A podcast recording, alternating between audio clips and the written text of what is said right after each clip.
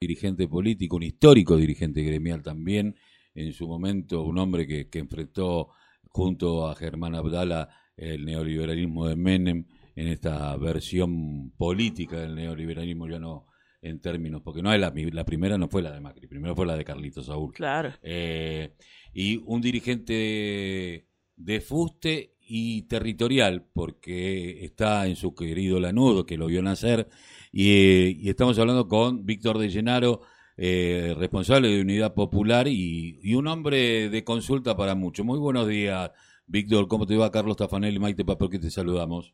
Buen día, Carlos. ¿Cómo están ustedes? Bien. Bueno, eh, venimos viendo que eh, yo hoy estaba viendo lo que lo acontecido en San Vicente con la gente de, de, Grabois y el intendente, esta pelea que después pues, se trasladó al Twitter. Y yo decía, me acordaba de lo que había leído del ámbito de discusión que se debe dar el frente de todos para tener una orgánica en cada uno de los distritos. Y es algo que vos venís reclamando.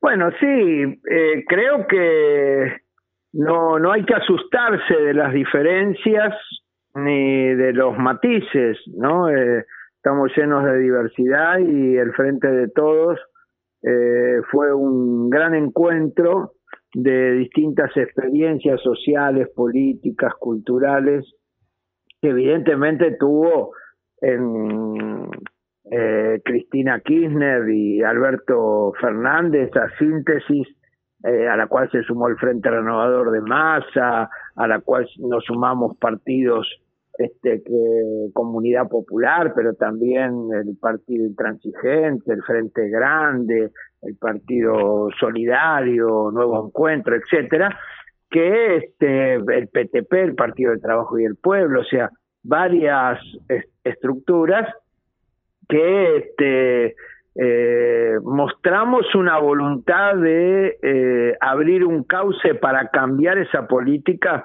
que era nefasta de saqueo y de entrega eh, y de beneficio a los sectores financieros, fundamentalmente que expresaba Macri, que como bien vos decís no fue el primero, que tiene antecedentes en Menem, en todo lo que fue la década del 90, y eh, que quizás haya que buscar la raíz más grande de la instalación en la época de la dictadura militar, genocida con Martínez de Oz, este, con los padres de esta criatura que, que, asoló la Argentina. Los Chicago Boys.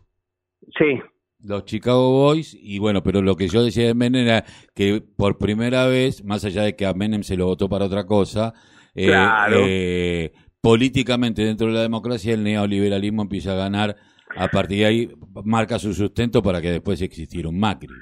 Sí, claro, eh, se lo votó para otra cosa, el salariazo y la revolución productiva. Pero a los dos años, nuestro parte de nuestro pueblo votó eso.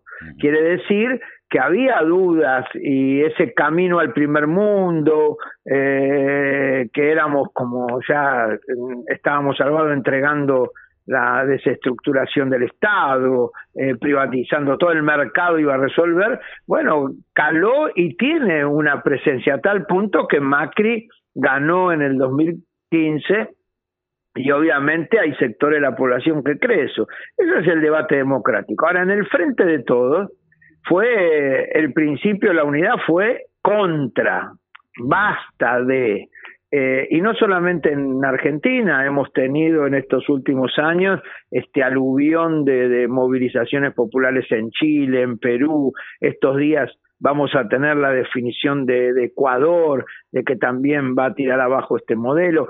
Y quizás el ejemplo más importante que tuvimos en este debate ha sido lo que ha sido la recuperación de la democracia en Bolivia de la mano de Lucho eh, de Chocohuanca, de, la recuperación de Evo Morales y la derrota de Trump, este, que ha significado una oportunidad para nuestros pueblos. En ese marco, el Frente de Todos no se puede solo unificar contra, tenemos que hacer un tránsito hacia ir elaborando un proyecto alternativo que resuelva los problemas de nuestro pueblo.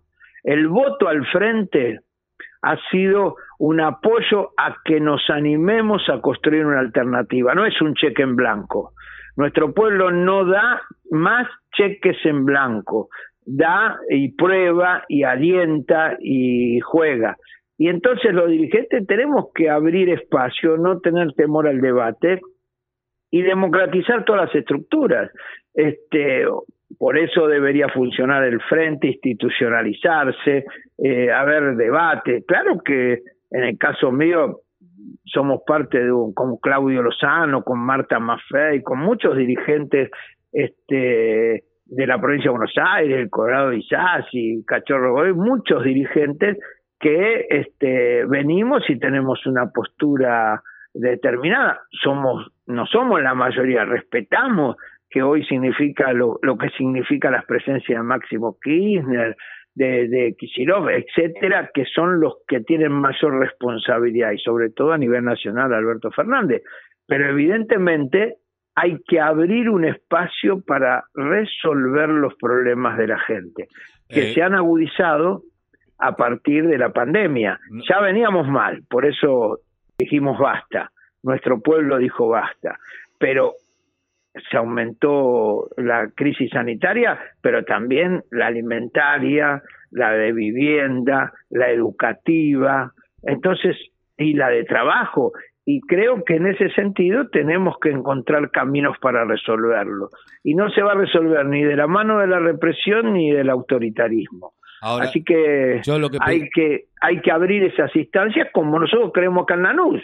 Eh, hace pocos días vos hiciste mención un, a una nota en donde yo digo eso porque mi intención es que para gobernar Lanús, nuestro pueblo, tenemos que, unificar ese frente. Entonces hemos estado con Agustín Valladares, con este Nicolás Russo, que son referencias fundamentales. Ojalá podamos estar con los otros sectores del Ateneo, del PJ, para poder unificar propuestas y no que se dé la paradoja de siendo mayoría en el Consejo Deliberante, se vota separado este, los distintos bloques del frente de todo.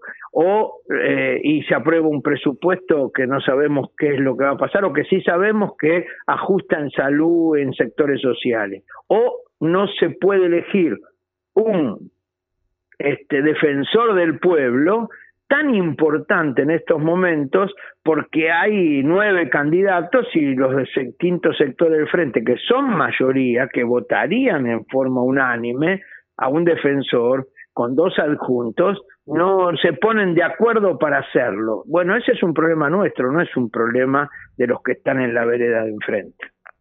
Eh, Víctor, teniendo en cuenta que vos durante muchos años estuviste al frente de un gremio, y yo hoy comenzaba el programa diciendo que estaba muy bien lo que había dicho el ministro Guzmán, pero eh, se pone un énfasis eh, en esto de decir, no le vamos a poner techo a la paritaria, pero...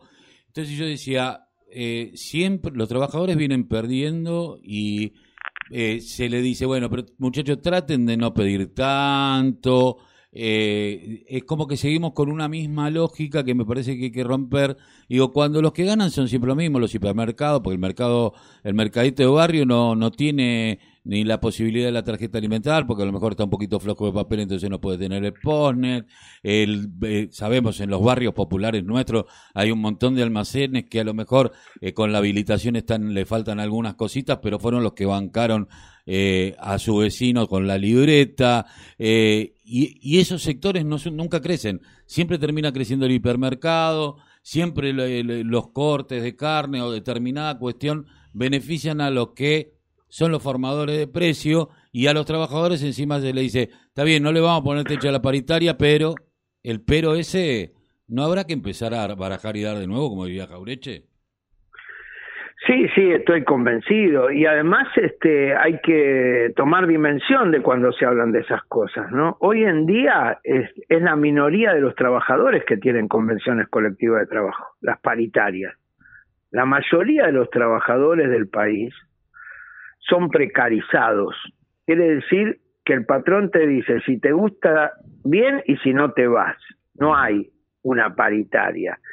Hay sectores fundamentales de la economía que sí tienen paritarias. La mayoría de los sectores más este, de avanzada, que son una minoría, no, no alcanzan al 15% de los trabajadores de la Argentina. Sí, que son seis gremios, siete, los que siempre están por encima. posibilidad de tener una discusión muy importante, muy interesante. Este, por ejemplo, Aceiteros acaba de, de ganar un conflicto muy importante pero es un núcleo pequeño, o APM, agente de propaganda médica, encabezado por Ricardo Pedro, tiene un salario mínimo de 97 mil pesos, o sea, evidentemente son gremios que este, logran, son núcleos reducidos de trabajadores que tienen acceso a algunas otras empresas, ¿no? Que uno puede llegar a tener, gremios importantes. Ahora, el grueso de los trabajadores, además de estar precarizado, hay tres grandes núcleos, cuatro grandes núcleos de trabajadores que están en la construcción, en comercio, en gastronómico, etcétera, donde los salarios se fijan a la baja, donde hay este, realmente la mayoría de, las, de los trabajadores no están afiliados, hay que modificar ese modelo sindical. Entonces, cuando hablamos de, de, el porcentaje de aumento. Hay que fijarse para qué sirve, qué, cuál es el alcance. Vos te, si tenés hoy una, una jubilación de 19 mil pesos, evidentemente, por más que te aumenten el 40%, no llegas al mínimo que necesitarías para vivir.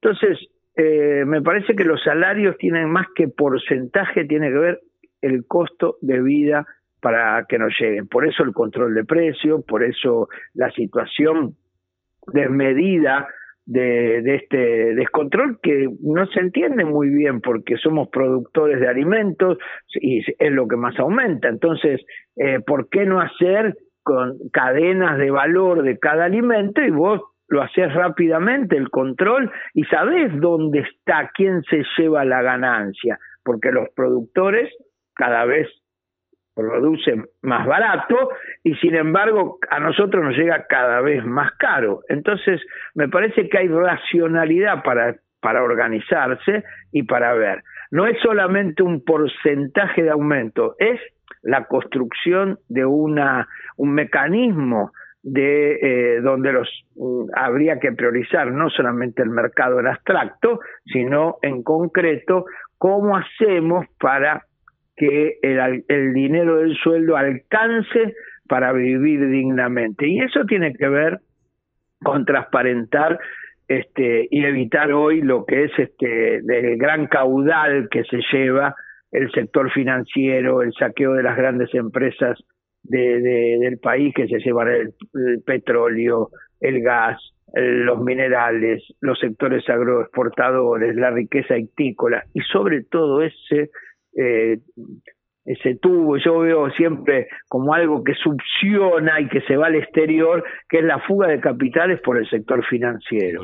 Bueno, ahí hay que poner el casca de ver al gato y no tanto en el control de un punto más, un punto menos de la paritaria.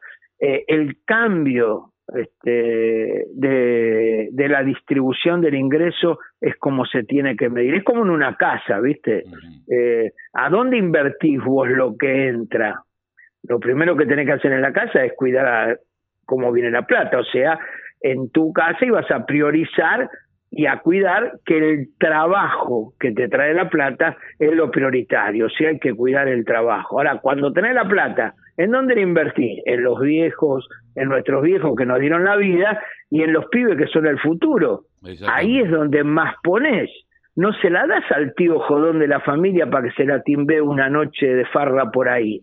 Bueno, en el país ha pasado esto. No se privilegia el trabajo, no se invierte en los viejos y en nuestros pibes y se la damos al timbero de turno para que sí sea un holgorio para una minoría, que mira, ha pasado un año discutiéndose si tienen que aportar un poco de plata, un poco de la mucha que hicieron para solidarizarse en este momento y todavía ni siquiera podemos cobrársela. Me parece que ahí está el núcleo de la discusión política y no si es 31 o 33 o 28 o 42 el porcentaje de aumento. Ahí está el núcleo que es la posibilidad de, generar trabajo y de distribuir la riqueza en un país donde sobra guita, donde sobra riqueza y lo que falta es vergüenza en los que concentran y la extranjerizan la riqueza. Eh, por último, eh, ¿podría sintetizar que es el momento en que el Frente de Todos tiene que pasar de ser un frente electoral a una herramienta política de discusión y rever viejos paradigmas? Pues yo a veces pienso que se sigue yendo por el mismo camino creyendo que se va a llegar a diferente lugar. Y eso es una locura. Sí, creo que es. Ahora, lo que no es mágico, Ah, es un tránsito. No es que un día dijimos, bueno, se decreta que a partir de ahora es una, una organización política que es capaz de... No, es un proceso. Y en ese proceso hay que estar, hay que acostumbrarse que va a haber contradicciones como la que vos nombraste, que por supuesto yo sostengo que, eh, como dice eh, y los compañeros, bueno, ¿dónde, ¿cuál fue el principio del problema? Ah, los despidos de los 25 compañeros. Bueno, ¿y por qué no hablamos de eso? ¿Por qué se, va, se, se termina discutiendo a ver dónde vinieron la solidaridad? Sí, por ahí vienen solidarios de capital como vienen solidarios de todos lados. Las clases trabajadoras somos una sola. Ahora, el principal problema es por qué hubo despidos. ¿Por qué hubo una falta de política para el reciclaje? Bueno, ese es el núcleo, discutir los temas. Entonces, en ese sentido, me parece que va a ser un tránsito. Y el nuestro es alentar. Nosotros tenemos en Lanús una, eh, una potencialidad muy grande, y esto es mi, mis amores fundamentales hoy, de territorializar la política. Los barrios tienen que volver a ser lugares donde convivíamos. cuando yo me crié acá en este barrio donde vivo, eh, la seguridad eran los vecinos, era la calle, no es como ahora que tenemos que poner régimen y meternos para adentro. El, trabajo, los clubes sociales, los, los clubes donde nos educaron, que fueron fundados por nuestros abuelos, eran los ámbitos donde socializábamos y donde nos formamos como personas, convivíamos, los templos, la sociedad de fomento, la vida comunitaria es lo que nos va a salvar, no es en sálvese quien pueda pisándole la cabeza al de al lado y pensando que el otro es el enemigo. Este cambio es cultural, económico, político, y yo creo que hay posibilidades. Nuestro pueblo quiere. Vos fíjate que la mayoría nos estamos cuidando, estamos esperando la vacuna, estamos eh, valorizando todo el esfuerzo que han hecho los trabajadores de la salud, que han dado su vida, y no teóricamente, y estamos sufriendo esta pandemia, esta enfermedad que es impredecible y, y, impiadosa, totalmente. Entonces, me parece que estos valores que tenemos tenemos que recuperarlo. Así que los dirigentes tenemos que abrir espacio de participación democrático y convocar a la gente. Ahí está la verdad en nuestra gente y debatir, aprender a democratizar. Se está discutiendo si hay pasos o no.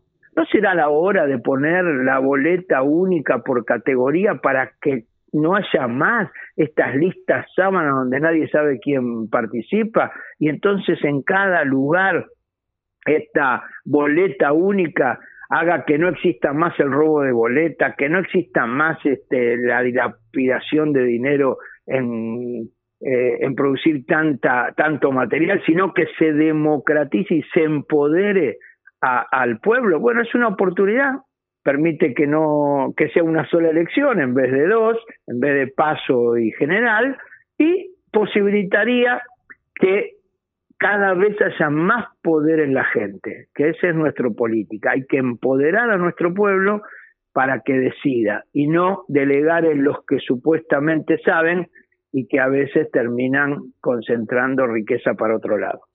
Víctor, ahora me parece que sí, para cerrar una última pregunta, lo quiero llevar al ámbito donde se siente cómodo, que es el partido de Lanús. Eh, tengo entendido que se cumple en estas fechas, eh, dentro de poquito, un año de la fundación del movimiento Lanús Libre de Hambre. Eh, justo, bueno, después es para hacer un mapeo de los comedores, de cómo está el hambre, la situación en, en el partido de Lanús. Justo los agarró la pandemia, a mitad de la pandemia eh, había entre 75.000 y 80.000 raciones de comida por día, eran las que se daban, pasaron de 36.000 a 80.000. ¿Cómo está hoy la situación de ese movimiento en Lanús y en general de la población de, del partido? Bueno, la verdad que este, fue toda una experiencia que, que además del movimiento que, que nosotros construimos eh, y aunamos esfuerzos, hay un montón de experiencias en Lanús que, que tuvieron origen. Eh, hoy en día uno podría decir está en una situación de impas, estamos en tránsito, donde existen cosas positivas y cosas negativas. Eh, eh, sin duda alguna, el gran salto cualitativo en el aporte para las comidas ha sido el mantener el aporte de la provincia a través de las escuelas. Esos bolsones son una gran ayuda y son una gran necesidad. Y a diferencia del año pasado, enero y febrero, el año pasado habían bajado de este, 22.000 a 2.000, o sea que había 20.000 eh, eh, raciones menos por día. Hoy, además de, triplicarse eso, eh, se mantiene en enero y febrero. Ese es un salto muy importante. ¿El déficit cuál es? Bueno, lamentablemente ha habido eh, una, un parate con el IFE que era un, para poner un ejemplo, este, este ingreso familiar de emergencia, si no todo que se usaba para la comida, por lo menos la mitad seguro significaba que iba a los aportes eh, cotidianos de, de, raciones de comida. Eso, evidentemente, al no tenerse eh, y al no haber un aporte económico directo, hay un, hay un bajón.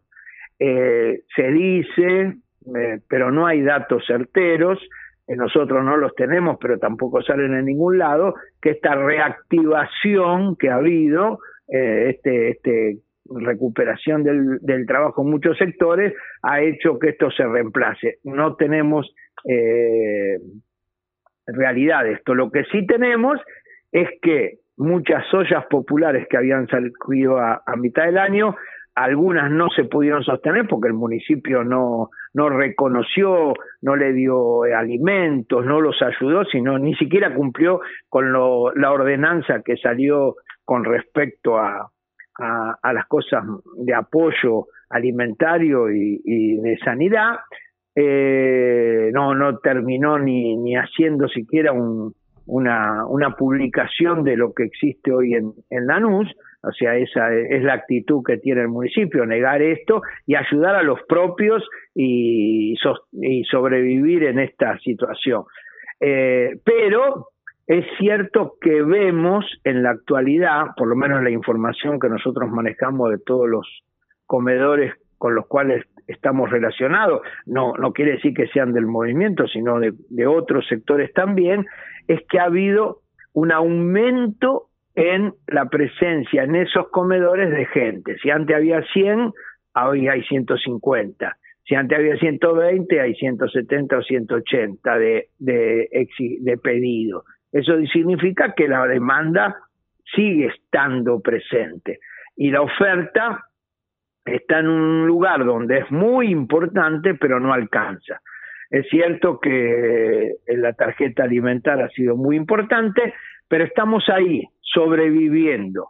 Y lo que habría que hacer, eh, a nuestro juicio, es ya aprobar un salario básico universal que termine con esta inmoralidad de una buena vez unificando todos los aportes y este no esperar que derrame o que eso quizás este estas políticas que no recién decía Carlos de los 90, yo me acuerdo que Grondona, eh, un famoso periodista neoliberal, nos decía, bueno, hay que esperar que la copa se llene y decir, derramará sobre nosotros. Y uno sentía como que caía y yo aprendí que de la copa de estos tipos no se le cae ni una gota, hay que planificar.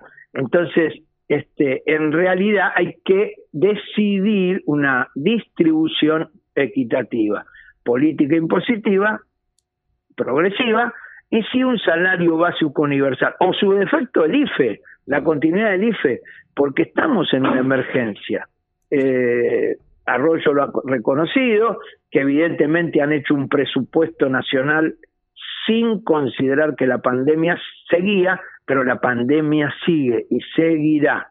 Evidentemente hay que enfrentarla. Así que estamos en un momento de pulseada, eh, estamos lanzando eh, movilizaciones y reuniones eh, en muchos lugares del país, pero lo que pasa es que somos conscientes de que no puede aparecer tan claramente la fuerza de la exigencia por, por la situación de, del cuidado. Seguramente. Pero eh, es una sensación que cuando uno habla con los compañeros, eh, se reúne, mira, y todos estamos como eh, en un punto límite. Y yo creo que hay que resolver ese tema fundamental. El hambre y la pobreza es una inmoralidad en la Argentina. Ahora eso, evidentemente, es como eh, la temperatura de la fiebre, no es la causa, esa es la emergencia.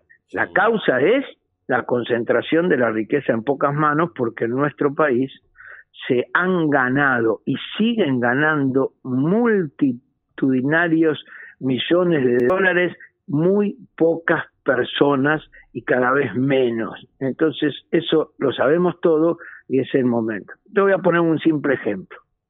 Los funcionarios deberían empezar a hacer no solamente denuncias, porque son funcionarios, deberían hacer. He visto una publicidad de ARBA donde demuestra que el 70% de los ricos que tienen embarcaciones, country, no pagan los impuestos. ¿Cómo puede ser? Son los que por ahí por algo se enriquecen porque no pagan los impuestos y esos son los que están hegemonizando una comunicación que dice hay que terminar los impuestos. No, los impuestos no, hay que terminar con los impuestos injustos.